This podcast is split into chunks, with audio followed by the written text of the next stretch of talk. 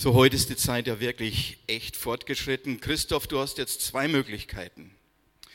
Entweder du bist ja ein Schnellsprecher, du sprichst jetzt doppelt so schnell, oder ja, du sagst das Wesentliche. Gott segne dich dazu. Vielen Dank. Aufgrund der Tatsache, dass wir heute zwei Übersetzer haben, habe ich beschlossen, einfach ganz schnell. Nein. All So, ich glaube, ich habe das ja schon mal gesagt, aber es gibt einen kleinen, aber feinen Grad zwischen einer Predigt mit Überlänge und einer Geiselnahme. Von dem her, ähm, ich habe jetzt vor, mich auf das Wesentliche zu beschränken. Und äh, im Laufe der Zeit habt ihr jetzt schon viele Predigten von den kleinen Propheten über die kleinen Propheten vom Toni und von mir äh, hören dürfen. Und heute kommen wir zum vorletzten, der, den wir bis jetzt abgearbeitet haben, und zwar zu Amos. Und ich habe das irgendwie so in der Vorbereitung öfter gemerkt. Ich glaube, die Person, die wirklich am meisten profitiert hat von der ganzen Predigtreihe, war ich selber. Weil ich hatte so Tage, da dachte ich mir, hm, ich schaue mir einen an und den nehme ich für den nächsten Sonntag und der hat mir gar nichts gegeben. Also ich weiß nicht, ob ihr das kennt, so in Ägypten oder in, in Israel gibt es diese sogenannten Wadis. Also das sind so riesige Flussbetten, die sind eigentlich die meiste Zeit des Jahres ausgedörrt und da ist nichts. Und in Israel gibt man den Leuten die Warnung, hey, fahrt da in dem und der Zeit da nicht hin, weil wenn ihr da reinfahrt, es könnte sein, dass einfach eine Sturzflut kommt auf einmal und euch völlig wegrafft. Und so hatte ich das auch bei den Predigten eigentlich immer wieder, dass ich in der einen Woche dachte ich, das ist dran, aber es hat mir nichts gegeben. Und dann die Predigt drauf war es wie so ein Sturzbach an Dingen, die der Heilige Geist mir gezeigt hat. Und deswegen freue ich mich, dass wir jetzt fast zum Ende schon gekommen sind von der Predigtreihe. Und ich hoffe, dass ihr auch vieles mitnehmen durftet. Und heute, wie gesagt, möchte ich mich dann auf das Wesentliche des Buchs Amos beschränken. Und das ist ja schon mal nicht so einfach, weil im Vergleich zu Obadja, das hat ein Kapitel, gibt es bei Amos neun. Und Amos ist ein interessanter Prophet, der hat so 760 vor Christus ungefähr weiß gesagt. Ähm, er selber datiert es als zwei Jahre vor dem großen Erdbeben.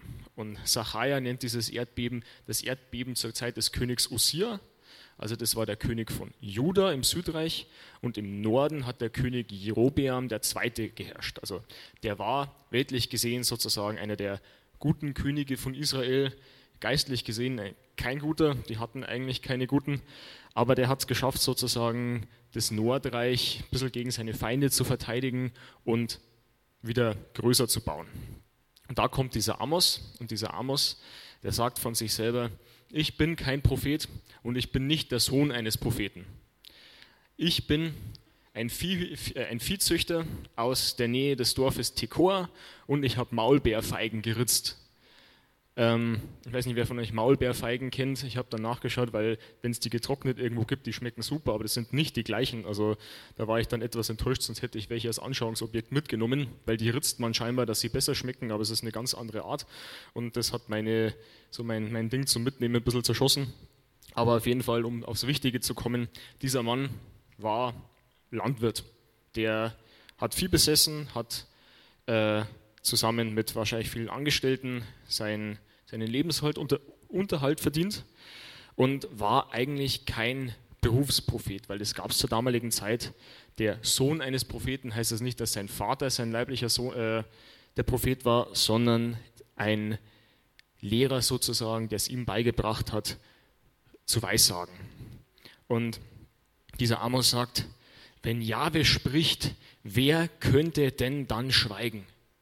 Und deswegen geht er ins Nordreich und verkündigt einiges. Und vorher verkündigt er im Grunde allen umliegenden Völkern, die einmal so im Halbkreis, da ist es Meer, und dann so der Halbkreis von den Völkern, die um Israel und Juda herum hausen, jedem hält er vor, was sie sich so alles äh, zu Schulden kommen haben lassen.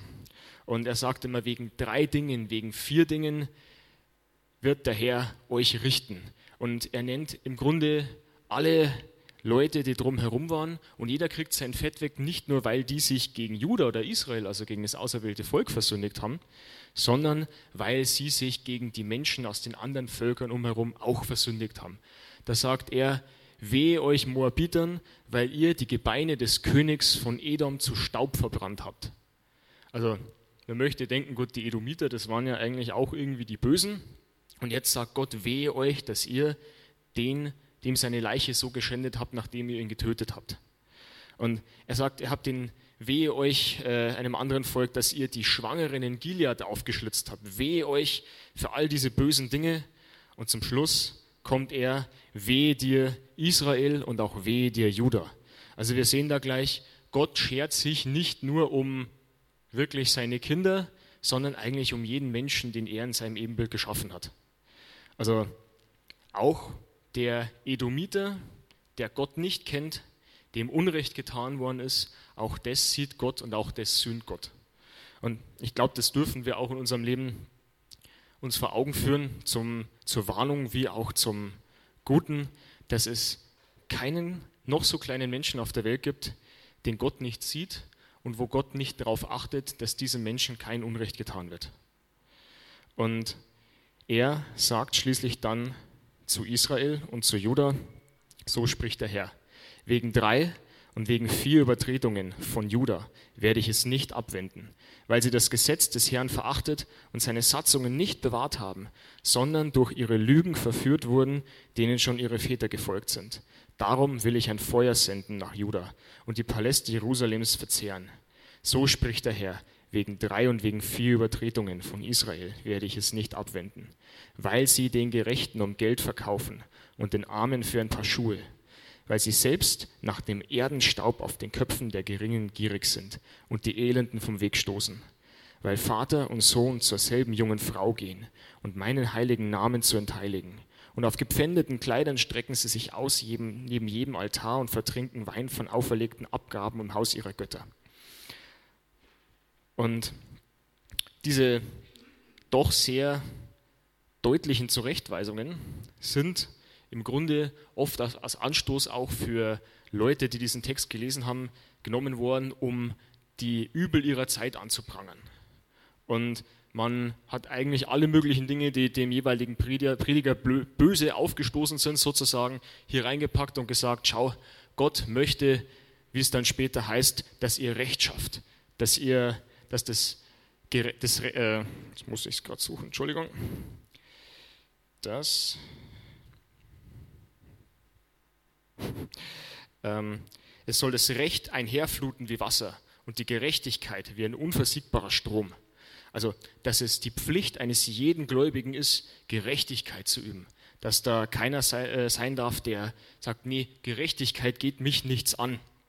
Und das ist heute, wenn ich mich auf das Wesentliche beschränke, eigentlich mein wichtigster Punkt. Und vorneweg finde ich super, dass der Toni in der Einleitung gesagt hat, egal was du machst, was du tust, deine Gerechtigkeit vor Jesus, äh, durch Jesus vor Gott, ist in keinster Weise abhängig von deinen Werken. Und das möchte ich bitte auch, dass ihr euch daran erinnert und alles, was heute gesagt wird, in diesem Kontext einordnet. Dass selbst wenn Gott ein, eine Anforderung, eine ethische an jemanden stellt, dass diese Anforderung nicht reicht, um jemanden recht zu fertigen. Dass da keiner ist, der das Reich Gottes sehen wird aus eigener Kraft, sondern das nur Jesu Verdienst allein ist. Amen. Und auf der anderen Seite, eigentlich gibt es hier keine andere Seite, aber man möchte anfügen, Jesus sagt, geht in alle Welt, tauft sie auf den Namen des dreinigen Gottes und macht sie zu Jüngern. Das heißt, woraus besteht die Jüngerschaft? da muss irgendwie ein Inhalt sein. Das heißt, es gibt auch irgendwie einen Wandel, den du als Christ haben solltest. Und von dem her ist es zu wichtig, äh, wichtig zu wissen, was heißt Gerechtigkeit. Weil wenn wir heute die Welt definieren lassen würden, was Gerechtigkeit heißt, dann hätten wir alle ein ziemliches Schlamassel. Weil die Gerechtigkeit, die die Welt vorgibt, ist im Grunde keine Gerechtigkeit. Die Sprüche sagen, der Gerechte sorgt sich sogar um das Wohl seiner Tiere, aber die Gerechtigkeit der Gottlosen ist grausam. Und davon bin ich völlig überzeugt.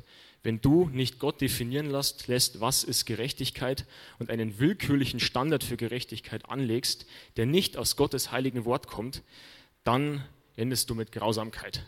Dann endest du mit Sentimentalität, mit jeder tut das, was recht ist in seinen Augen. Jeder macht, was er irgendwie fühlt, das gut ist, aber niemand weiß, was ist objektiv jetzt richtig und falsch. Und deswegen, wenn wir, so ich, das ist nicht mein Skript, das ist jetzt von den Sachen, die ich vorgelesen habe, nur die Auflistung von den mosaischen Gesetzen, die dahinter stehen, was Amos den Leuten jetzt gerade vorgehalten hat. Ich möchte jetzt ein paar Auszüge einfach heute mitgeben. Zum Beispiel das erste gleich, weil sie den Gerechten um Geld verkauft haben und den Armen für ein paar Schuhe.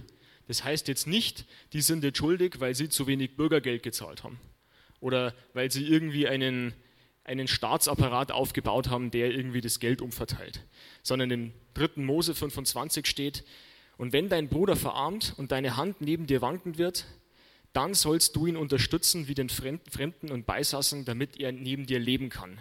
Du sollst nicht Zins von ihm nehmen und du sollst dich fürchten vor deinem Gott, damit dein Bruder neben dir lebt. Dein Geld sollst du ihm nicht gegen Zins geben und deine Nahrungsmittel sollst du ihm nicht gegen Aufschlag geben. Ich bin der Herr, euer Gott, der euch aus dem Land Ägypten herausgeführt hat, um euch das Land Kanaan zu geben, um euer Gott zu sein. Und wenn dein Bruder bei dir verarmt und sich dir verkauft, sollst du ihn nicht Sklavendienst tun lassen. Wie ein Tagelöhner, wie ein Beisasse soll er bei dir sein, und bis zum Jubeljahr soll er bei dir dienen. Dann soll er frei werden und von dir ausgehen, er und seine Kinder mit ihm, und zu seiner Sippe zurückkehren und wieder zum Eigentum seiner Väter kommen. Gott war es ganz wichtig, dass auch wir leben in einer gefallenen Welt und es gibt Leute, die werden arm und es gibt Leute, die fallen in Not dass wenn jemand dann einen Schritt tut, wie dass er sagt, hey, von dir habe ich mir Geld geliehen, ich kann es dir nicht zurückzahlen, dass wenn das keine so eine große Summe ist, dass man gleich ein Menschenleben dafür verkauft, dass so jemand nicht wegen eines Paars Schuhe verkauft werden sollte. Und du sollst ihn nicht behandeln wie einen Sklaven. Und stattdessen sagt Amos zu denen, sie sind selbst nach dem Erdenstaub auf den Köpfen der Geringen gierig. Also der Erdenstaub, damit ist selbst das kleinste Fitzelchen Land gemeint, das Gott den Israeliten geschenkt hat, als sie das Land eingenommen haben. Und die Regelung war folgende, wenn du kein Geld mehr hattest, wenn du dich nicht mehr versorgen konntest, durftest du dein Land auf Zeit verkaufen.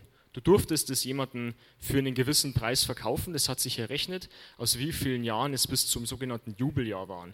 Das war das siebte Sabbatjahr hintereinander sozusagen. Also jedes siebte Jahr sollte ein, ein Jahr sein, wo kein Ackerbau betrieben wurde, wo nicht viel gearbeitet wurde. Und jedes siebte von diesen sieben sollte ein Jubeljahr sein. Und in dem sollten alle verkauften Länder, äh, Grundbesitze wieder zurückerstattet werden. Und er sagt jetzt zu ihnen, sogar nach dem Staub auf den Köpfen der Geringen seid ihr gierig. Und warum ist es so dramatisch? Weil Gott den Israeliten das Land gegeben hat, weil durch sie der Messias kommen sollte. Weil sie, weil sie das Gefäß hätten sein sollen, aus dem Gott den Messias hervorbringt, damit er die Herrschaft auf der Welt aufrichtet. Und wenn ich jetzt dann gierig bin nach dem geringsten von den Geringen, sage ich im Grunde, es ist mir egal, welche Verheißung Gott gegeben hat. Es ist mir egal, dass Gott den Messias schicken möchte. Ich sorge mich jetzt nur um meine Gier. Und dann heißt es, weil der Vater und der Sohn zur selben Frau gehen. Das ist auch verboten. An sich dürfen der Vater und der Sohn dürften nicht dieselbe Frau heiraten. Und in dem Fall ist es nicht mal eine Hochzeit, sondern es ist eine Tempelprostituierte. Und um diese Tempel herum treiben sie Schandtaten auf gepfändeten Kleidern. Gott sagt, wenn du jemanden schon seinen Mantel, also wenn du wirklich den Mantel deines Nächsten zum Pfand nimmst, dann sollst du ihm diesen zurückgeben, ehe die Sonne untergeht. Denn er ist seine einzige Decke, seine Umhüllung für seine Haut. Worin soll er sonst liegen? Das heißt, wenn dir jemand in dieser Zeit Geld geschuldet hat und der so wenig hatte, dass er sein letztes Hemd im wahrsten Sinne des Wortes geben musste, hat Gott von dir verlangt, gib's ihm zurück am Abend, damit er bei der Nacht nicht friert und wenigstens normal schlafen kann. Und anstatt dass sie es ihm zurückgeben, benutzen sie es als Kleider, um auch noch Hurerei im Heiligtum zu treiben. Und es zieht sich eigentlich durch und alle diese Dinge, die hier genannt werden, finden im Gesetz Gottes ihre Erwähnung. Und es wird gesagt, das sollt ihr nicht machen und sie machen genau das. Zum Beispiel, sie sollen die Armen nicht unterdrücken in dem Sinn, dass sie falsche Gewichte verwenden. Sie, früher hat man ja, vielleicht kennt es jemand, so eine Waage benutzt am Marktplatz und dann hat man gewogen, wie viel Gold jemand bezahlt hat und wenn du hier ein gezinktes Gewicht hast, lässt du jemanden mehr bezahlen oder gibst ihm weniger Ware für das, was er eigentlich hätte haben sollen. Und das ist Diebstahl. Das fällt unter das Gebot, du sollst nicht stehlen. Und wegen all diesen Sachen hält Gott jetzt sein Volk verantwortlich. Das heißt, die, die den Bund bekommen haben, wer bei Sacharja dabei war letztens bei der Predigt von mir, kann sich vielleicht erinnern, es gibt eine ganze Litanei an ziemlich üblen Flüchen, die die Israeliten treffen, wenn sie den Bund übertreten. Und genau diese Sachen werden hier aufgegriffen. Ihr habt meinen Bund gebrochen und jetzt sollt ihr Weinberge pflanzen und ein anderer wird sie in Besitz nehmen. Ihr sollt euch mit Frauen verloben und ein anderer wird sie heiraten. All diese Dinge, die die Bundesflüche vorhergesagt haben, treten jetzt ein. Und Amos sagt stattdessen, verlasst euch nicht auf eure leeren Rituale, weil Gott ist das ein Gräuel. Er sagt stattdessen, lasst die Gerechtigkeit herabfließen wie Wasser. Gott schert sich in dem Fall nicht für die Institutionen. Er sagt, geht nicht nach Gilgal, geht nicht nach Bethel, da waren die Heiligtümer im Nordreich. Es ist ihm egal. Das wird alles zu Schanden werden. Haltet euch an das Gebot, das ich euch gegeben habe. Und ich glaube, das, was wir daraus lernen können für heute, ist, dass wenn wir unseren ethischen Maßstab für unser Leben nicht Gottes Gebot sein lassen, dann heißt es nicht, dass wir einfach auf Wolken schweben können, dass wir sagen, nein, wir lieben einfach so, ohne dass wir konkret wissen müssen, was heißt es zu lieben. Du fällst früher oder später wahrscheinlich sonst in menschgemachte Regeln. Und ich möchte, das ist ein großes Anliegen von mir, dass jeder von euch mit mir, wie der Psalmist im Psalm 119 sagen kann, Herr, wie sehr liebe ich dein Gesetz. Nicht, weil es mich gerecht macht, sondern weil ich weiß, Gott ist gut und dadurch zeigt sich, wie gut Gott ist. Halleluja. Weil sonst, wenn du sagen würdest, okay, tut die Gerechtigkeit, oft haben Leute versucht, so sozialistische Ideologien in Amos reinzupflücken. Zum Beispiel, dass sie gesagt haben, ja, Gerechtigkeit heißt, dass jeder, der in diesem Raum sitzt, muss genau den gleichen Kontostand haben, sonst ist es ungerecht. Aber effektiv ist es so, die Bibel sieht Gerechtigkeit als etwas Individuelles das Wort für Gerechtigkeit, ZDK, glaube ich, ist es, heißt sowas wie Aufrichtigkeit, Geradlinigkeit und Mischpat, das oft für Rechtssprüche verwendet wird, bezieht sich immer auf das rechte Urteilen des, des Gesetzes Gottes. Und jemand, der gerecht ist, ist nicht jemand, der sich dafür einsetzt, dass alle Menschen genau den gleichen Kontostand haben oder alle genau das Gleiche haben und alle gleich sind, sondern der anderen Menschen primär kein Unrecht tut und so vor Gott wandelt. Und wenn man sich weitere Teile des Wortes Gottes anschaut, da gibt es eigentlich Dinge, wo man denkt, ja, das ist so richtig und wichtig, selbst für jemanden, der nicht in unserer Zeit, auf, äh, in der damaligen Zeit gewachsen ist, sondern der sich denkt, das betrifft uns heute noch. Zum Beispiel die Bibel kennt im Grunde die ersten Arbeitsschutzgesetze, dass der Tagelöhner, der für dich arbeitet, dem sollst du am Abend den Lohn nicht vorenthalten, weil es heißt, sonst hat er nichts zu essen. Oder du sollst den Fremdling in deinem Land nicht unterdrücken. Du sollst den Tauben und vor den Tauben, den Tauben sollst du nicht spotten und vor den Blinden sollst du keinen, kein Hindernis legen, dass er drüber fällt. Und das ist für die meisten von uns vielleicht etwas noch ähm, Kommt jetzt ein bisschen darauf an, wie unsere Lebenserfahrung ist, aber ich denke, die meisten haben davon, davon vielleicht eher in der Gemeinde Kontakt. Wenn da ein Armer ist oder sowas, man weiß, Jakobus schreibt, wenn ein Armer in die Gemeinde kommt, dann lasst den nicht irgendwo hinten sitzen und den Reichen, den holt ihr vor als Ehrengast, sondern ihr müsst jeden gleich behandeln. Und wenn ihr merkt, da hat jemand Mangel, dann schaut, dass dieser Mangel so weit gestillt ist, dass diese Person leben kann. Aber wenn du zum Beispiel einen Job hattest, so wie ich bis vor kurzem, ich glaube, die einigen von euch haben schon mitgekriegt, äh, ich habe jetzt kürzlich meine Arbeitsstelle gewechselt, weil ich äh, mir so ermöglichen konnte, mehr Zeit für die Gemeinde einzubringen.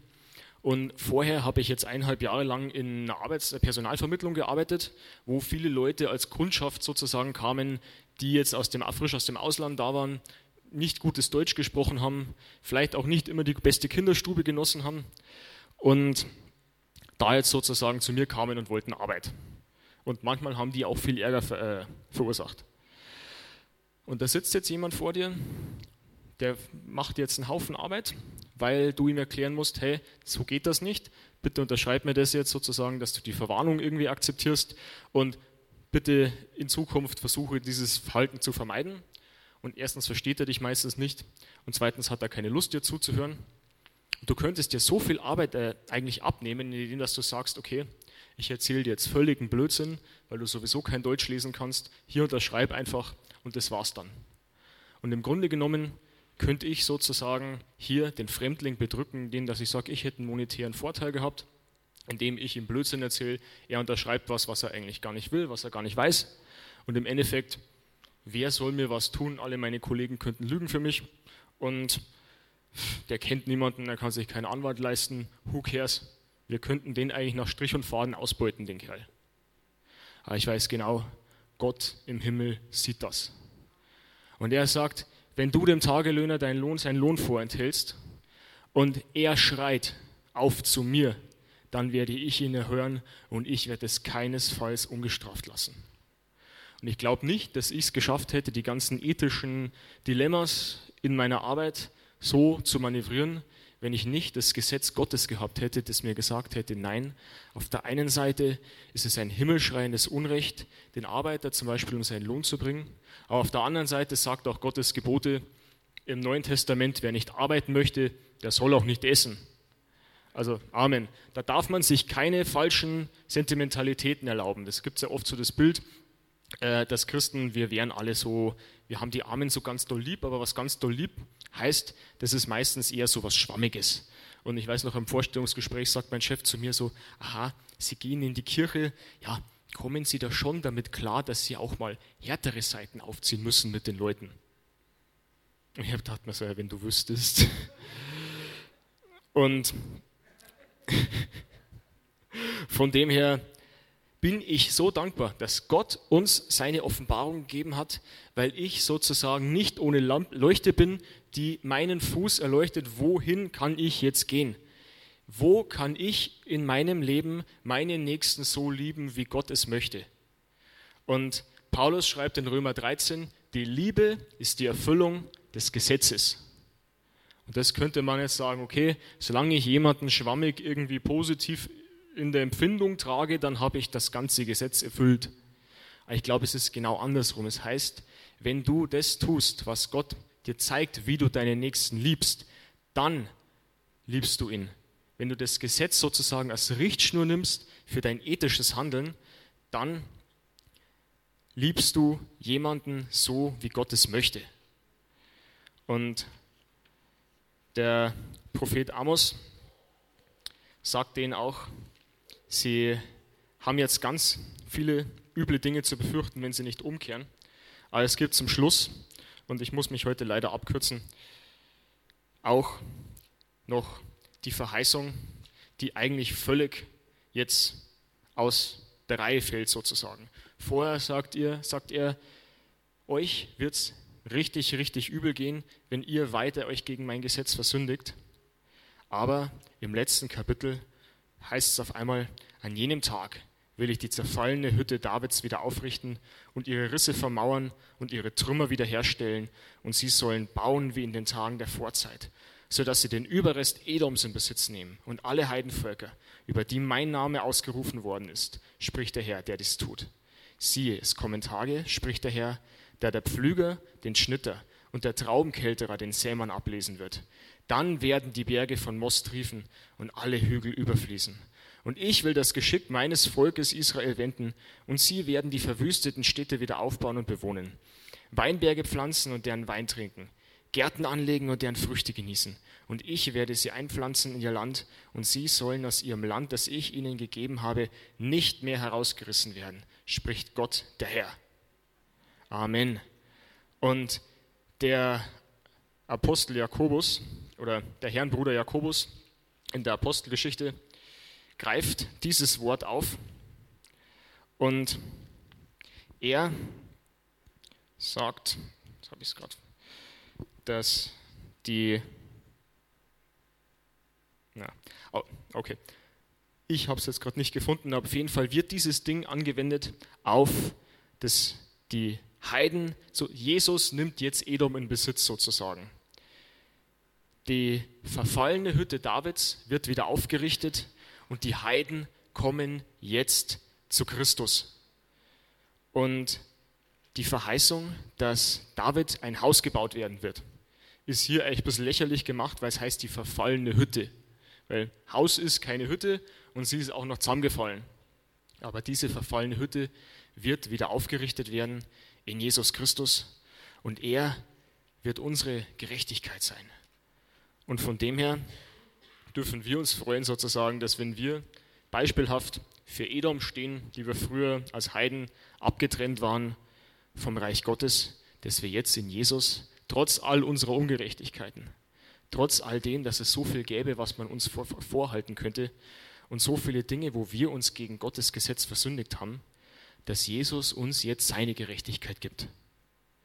Dass der, der seinen Glauben auf Christus setzt, der muss sich nicht mehr mühen, der muss sich nicht mehr strecken, dem wird die Gerechtigkeit Christi angerichtet. Und diese Gerechtigkeit ist auch nicht irgendwie was Vages, sondern Jesus ist auf die Welt gekommen und hat jedes einzelne kleinste Fitzelchen des Gesetzes erfüllt, das hier zu finden ist. Amen. Da gibt es kein Gesetz, das Jesus nicht wertgeschätzt hätte, nicht gesagt hätte, das muss ich halten und es auch nicht gehalten hätte. Er selber sagt, selbst das kleinste Gesetz soll nicht vergehen, sondern er wird alles erfüllen. Und weil er alles erfüllt hat, kann der, der in Jesus gefunden wird, so scheinen vor Gott, so gesehen werden von Gott, dass er die gerecht, genau diese Gerechtigkeit inne hat. Und wir haben jetzt den Aufruf, sozusagen dieser Berufung würdig zu wandeln. Das heißt jetzt nicht, dass ich mein Heil verliere, wenn ich nicht jedes kleinste Fitzelchen nicht einhalte. Und es heißt auch nicht, dass wenn ich auch überhaupt nichts einhalte, dass ich dann auch automatisch mein Heil verliere, sondern Gottes Gnade ist es, die mich hält. Und sein Geist gibt mir jetzt, wenn ich bekehrt bin, das Bedürfnis, diesem Gesetz Folge zu leisten. Nicht, weil ich sage, ich muss das tun zu meiner Rettung, sondern weil ich dankbar bin, dass Gott mir die Möglichkeit gegeben hat, meine Liebe ihm gegenüber auszudrücken. Und ich muss das auch nicht machen, indem dass ich mir genau die Dinge mache, die eine Agrarkultur vor 3000 Jahren hätte tun sollen, sondern ich schaue, was ist der, die Quintessenz dahinter, wie kann ich heute meinen Nächsten, wie kann ich dem Gutes tun. Und wenn ich dabei fall, und das werde ich wahrscheinlich oft, darf ich sicher sein, dass Gottes Gnade die ist, die mich hält, die mich trägt, weil die zerfallene Hütte Davids jetzt ein fester Tempel ist. Weil Jesus der neue und ewige Eckstein des Tempels ist, in den wir jetzt alle eingebaut worden sind. Und er wird diesen Tempel, er sagt, die Pforten des Hades werden seiner Gemeinde nicht standhalten können. Da gibt es nichts, was dich trennen kann, selbst wenn du dich noch so schwach fühlst und wenn du dir denkst, eigentlich sollte mich all das treffen, was Amos diesen Leuten an Bundesflüchen vorhergesagt hat. Ich kenne dieses Gefühl noch sehr gut. Kurz vor meiner Bekehrung dachte ich mir, wow, eigentlich hätte ich nichts verdient als Tod und Teufel. Und dann sagt jemand, Jesus ist für deines Schuld gestorben. Und wenn du zum Kreuz kommst, wenn du all deine Schuld bei ihm lässt, deinen Gesetzesbruch, deine Lieblosigkeit, deine Boshaftigkeiten, bekommst du all das, was Jesus erwirkt hat und du wirst reingewaschen. Amen. Und die meisten von euch werden das wissen. Ich finde das ein schönes Bild. Ich glaube, dass der letzte Teil, den ich vorgelesen habe, noch nicht völlig erfüllt ist. Aber als Israel gegründet worden ist, war das Land eigentlich ziemlich wüst und desolat. Da gab es keine Weinberge, da gab es eigentlich nur Dornbüsche und Trockenheit. Und heute, wenn du in den Supermarkt gehst und wenn es gerade wieder verkauft werden darf, findest du von den Orangen bis zu den Wassermelonen sau viel Zeug aus Israel. Das ist alles wieder ergrünt und so und noch viel, viel besser wird es der ganzen Welt gehen, wenn Jesus wiederkommt. Und wir dürfen jetzt schon sicher sein, wenn wir in ihm gefunden werden, dann dürfen wir Teil dieser Verheißung sein. Dass wir in diesen Weinbergen wohnen dürfen, dass wir von diesem Wein trinken dürfen. Aber ich glaube, das sind alles Bilder für die Herrlichkeit, die Jesus für uns vorbereitet hat in der Ewigkeit, die wir noch gar nicht in Worte fassen können. Und da wird es dann keinen mehr geben, der sagt, ich kenne den Herrn nicht und jemand hat mir Unrecht getan.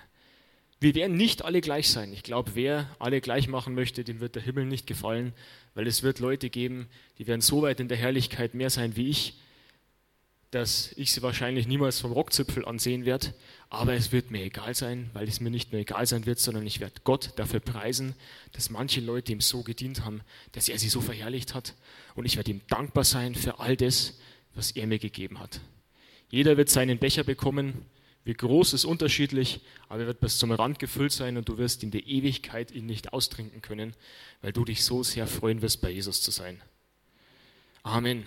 Und ich komme mir so vor, als hätte ich heute mein Ding so zusammenpressen müssen, dass es nicht so geworden ist, wie ich es wollte, aber ich hoffe, ihr könnt euch ein bisschen was mitnehmen, dass der, der uns so sehr liebt, die Christa hat es mir die Woche so schön gesagt, wir dürfen nicht vergessen, dass Jesus die Menschen liebt.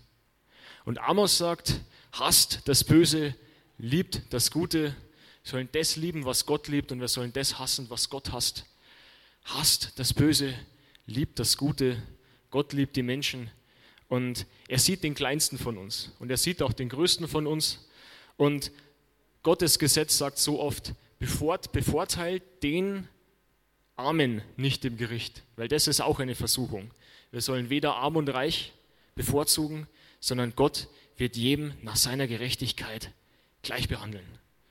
Und wir dürfen dankbar sein, dass diese Gleichbehandlung durch Gnade ersetzt worden ist in diesem Fall. Weil eigentlich, wenn wir alle gleich behandelt worden wären, hätten wir Tod und Teufel verdient, aber den hat Jesus auf sich genommen, am Kreuz besiegt und wir dürfen jetzt unverdiente Gnade haben. Nicht Recht, sondern Gnade. Und mit dem möchte ich euch heute in die Woche entlassen, dass ihr euch freut, dass Gott uns nicht allein lässt, egal in welcher Lebenslage, egal in welcher Entscheidung. Er ist da und sein Wort hat Licht für alles und für jeden. Und egal, ob du klein bist oder groß vor den Menschen, Gott sieht dich. Er sieht es, wenn dir Unrecht getan wird. Er sieht es, wenn du Unrecht tust. Aber er sieht vor allem, wenn du in Jesus bist, Jesus Christus. Und dementsprechend liebt er dich und segnet dich. Und in dem Segen möchte ich euch entlassen in die kommende Woche und euch den Segen des Höchsten noch zusprechen, der uns seinen Sohn geschenkt hat, der der wahre Davids-Sohn ist, der die verfallene Hütte Davids wieder aufgebaut hat, der Edom in Besitz genommen hat. Und ich hoffe, dass da keiner bei uns ist, in dessen Herzen noch Edom ist, das nicht von Christus in Besitz genommen worden ist. Dass jeder von uns nicht mehr Edom, sondern jetzt Israel heißt, dass jeder von uns ein geistlicher Nachkomme Abrahams ist, dass wir Teil des Volkes Gottes sein dürfen, weil er uns in Christus eingepfropft hat auf den Ölbaum und uns nicht ausreißen wird, weil er uns verheißen hat, dass der, der das gute Werk in uns angefangen hat, es auch vollenden wird, egal wie schwach wir sind und egal wie oft wir ungehorsam sind. Er ist bei uns und er möge euch mit der Gewissheit segnen, dass er euch liebt und dass jeder, der ihn kennt und seinen Namen nennt, sein Kind ist. In Jesu Namen. Amen.